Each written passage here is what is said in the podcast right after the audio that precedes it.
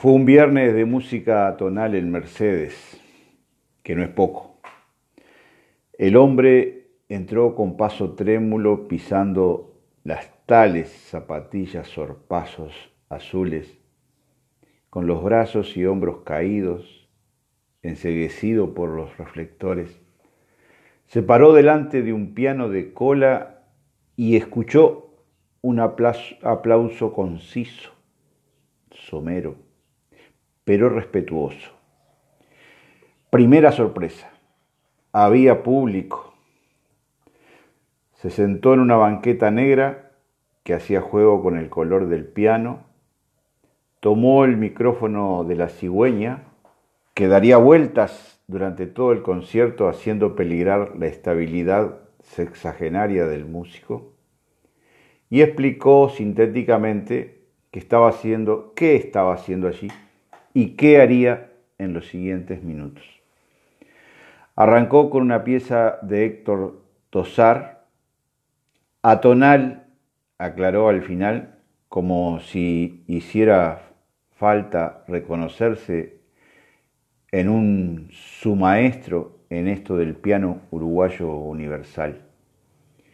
Siguió con otra breve composición de Feliberto Hernández, más conocido como escritor, aclaró, e inevitablemente se me apareció el cocodrilo, ese relato donde el alter ego del pianista acompañante del cine mudo recorría las ciudades del interior del Uruguay y de la Argentina, vendiendo medias ilusión, llorando para que los comerciantes le compraran su mercadería.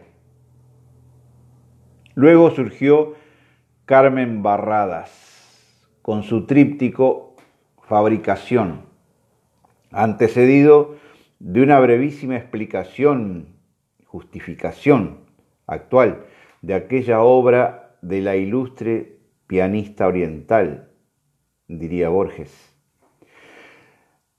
La compuso mientras viajaba en barco hacia España a reunirse con su hermano pagándose el pasaje con su fuerza de trabajo. Un poco más de una hora de interpretaciones al piano por parte de un virtuoso del instrumento, todo uruguayo, hecho en casa. Y al final vinieron las que anunciaba como et al, ese latinazgo que significa y otros, para esconder sus propias creaciones atonales, válgame don Maslía, con un final de su arreglo del tango uruguayo más reconocido en el mundo. El público se quedó en el hall del teatro esperando al maestro para saludarlo, pedirle autógrafos en sus libros y discos que estaban a la venta y para sacarse fotos.